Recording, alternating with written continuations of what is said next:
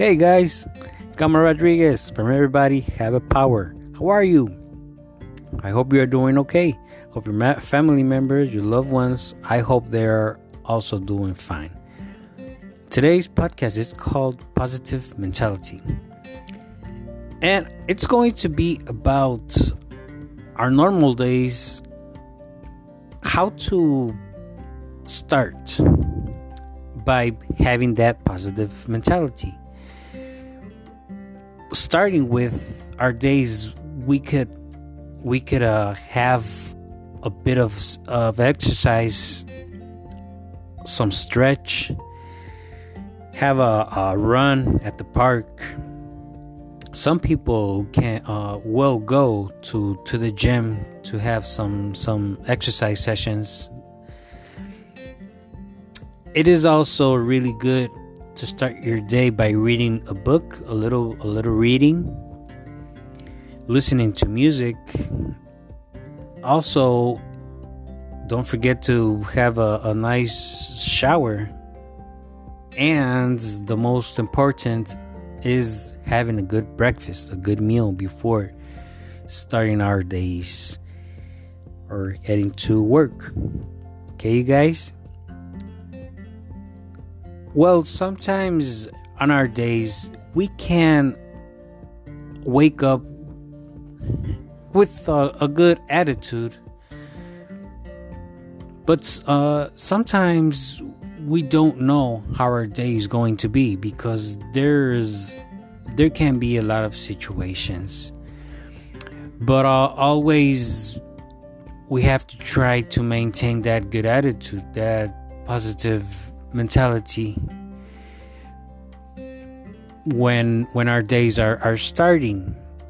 So if we are having a good day, we have to maintain that attitude and try to show it to the rest of the people, you know, try to transmit that that positive person we are on our days.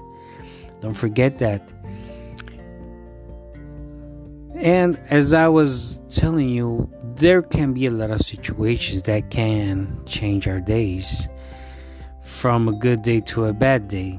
There can be situations like probably people, negative people, that can make us change the way we are thinking on the day also there can be situations any kind of situations on the day that can try to change our attitude. So if there is some negative stuff or something bad or that makes you angry or uncomfortable just try not to lose that attitude. Okay you guys? And if it's already a bad day because it can happen even in our house in our homes before heading out to work or uh, starting our activities. We just have to try our best to change our way of thinking on the day. Try our best to change our attitude and try to put in our, our mentality that that positive way of thinking because uh, we have to accept that if it's going to if it's just a bad day we just have to accept it the way it is but try our best to be positive uh, with a great attitude okay? But you know however sometimes sometimes there is just some situations where it seems that almost nothing can help. And we are sometimes because I also drive we are driving ourselves crazy and being angry, but just don't lose that temper, you guys. We gotta try our best to control ourselves. Okay? Just remember, it's just a bad day, it's not a bad life. And everybody everybody in the world. Not always, but we have bad days. Okay, so don't lose that attitude. Always smile. Okay? And let's try our best. Okay you guys? And uh, i hope everything is doing okay. And, and today and the next days. Okay you guys? And i hope you you you liked this message i sent i sent to you.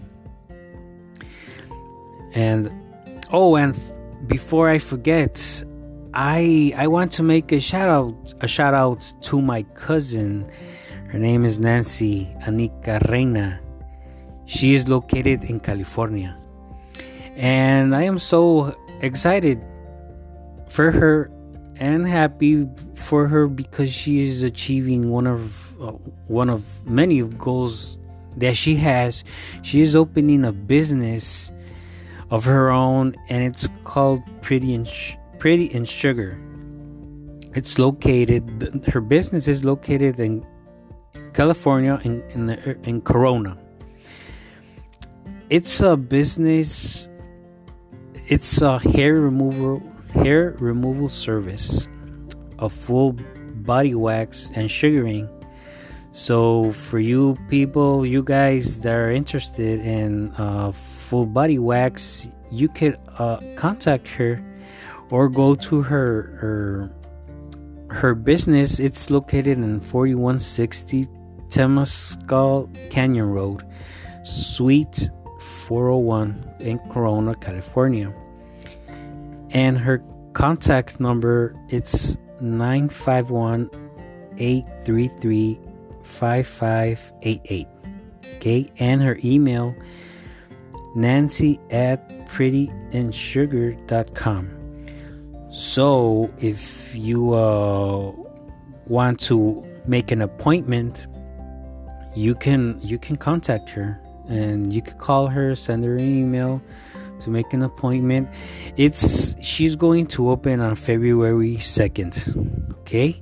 So, uh, for my cousin Nancy, uh, I am um, happy for you for achieving your goals, and uh, I hope there will be many more for you. So, I hope your business will be um, will will go very well. Okay. So, you guys over there in California, there's the information. Uh, uh, well, I hope uh, you liked my my podcast for today, and thank you for listening to me. I appreciate it very much for being with me in these in minutes. And don't forget to press that follow button. Okay, you guys. Thank you so much. Goodbye.